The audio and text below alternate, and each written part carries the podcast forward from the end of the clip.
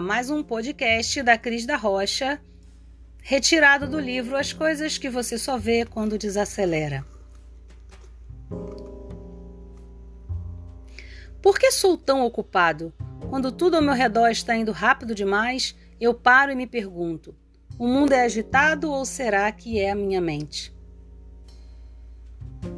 Costumamos pensar que a mente e o mundo coexistem de forma independente se alguém nos perguntar onde está nossa mente, a maioria de nós vai apontar para a cabeça ou para o coração, mas não para uma árvore ou o céu.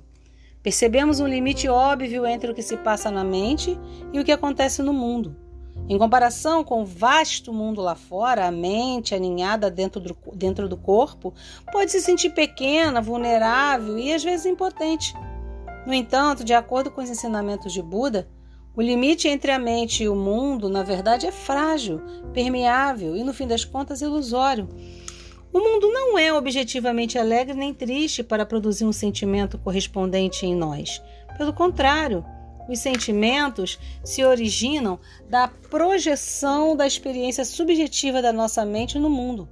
O mundo não é inerente, alegre nem triste, ele apenas é. Talvez possamos entender melhor essa ideia a partir de uma conversa que tive com uma querida amiga que é uma monja budista responsável e meticulosa. Há pouco tempo, ela supervisionou a construção de um salão de meditação em seu templo. Depois de me contar, entre outras coisas, sobre a dificuldade para conseguir as autorizações necessárias e encontrar o profissional mais adequado para a obra, ela descreve, descreveu o processo de construção da seguinte forma. Quando chegou a hora de escolher as telhas, eu via telhas em todo lugar que ia. Reparava no material de que eram feitas, na espessura, no formato. E então, quando foi a vez do piso, tudo que eu enxergava eram pisos e tipos de pisos. Eu naturalmente prestava atenção na cor, no tipo da madeira, no padrão e na durabilidade dos pisos que via por aí. E de repente me dei conta quando olhamos para o mundo exterior, estamos enxergando apenas a pequena parte dele que nos interessa. O mundo que vemos não é o universo inteiro, mas uma parte limitada com a qual a mente se importa. No entanto, para nossa mente, essa pequena parte do mundo é o universo inteiro. Nossa realidade não é o cosmos, que se expande infinitamente, mas a pequena parte dele em que resolvemos concentrar nossa atenção. A realidade existe porque a nossa mente existe sem a mente não haveria universo. Quanto mais eu refletia sobre o assunto, mais essas palavras faziam sentido. O mundo existe porque temos consciência dele. Não podemos viver numa realidade da qual não estejamos conscientes. O mundo depende da nossa mente para existir, assim como nossa mente precisa do mundo para ter consciência dele. Em outras palavras, pode-se dizer que a consciência da mente confere existência ao mundo. Aquilo em que a mente presta atenção se torna o nosso mundo. Visto dessa forma, a mente não parece tão irrelevante em relação ao mundo lá fora, não é? Não podemos nem queremos saber tudo o que acontece. Ficaríamos loucos com a sobrecarga de informações. Se olharmos para o mundo com os olhos da mente, como a minha amiga fez, poderemos facilmente perceber o que estamos procurando, porque a mente vai se concentrar nisso. E o mundo que vemos com os olhos da mente é limitado.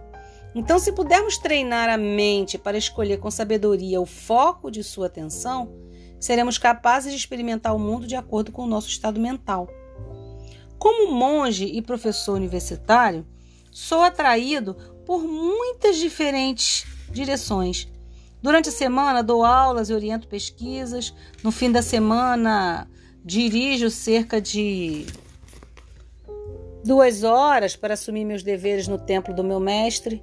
Durante as férias, minha agenda fica ainda mais ocupada. Preciso visitar monges mais velhos, servir de intérpretes para aqueles que não falam inglês, ir a diversos templos, dar palestras e ainda arranjar tempo para minha própria prática de meditação.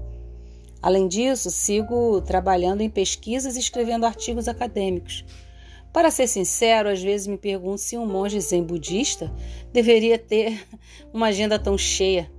Mas então me dou conta de que não é o mundo exterior que é um turbilhão, é apenas a minha mente. O mundo nunca reclamou de estar ocupado demais.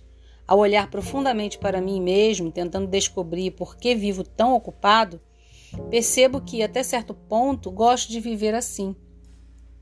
Se eu quisesse mesmo descansar, só precisaria recuar alguns convites para dar aulas, mas costumo aceitá-los de bom grado porque gosto de conhecer pessoas que queiram meus conselhos e de ajudá-las com qualquer pouca sabedoria que eu possa ter.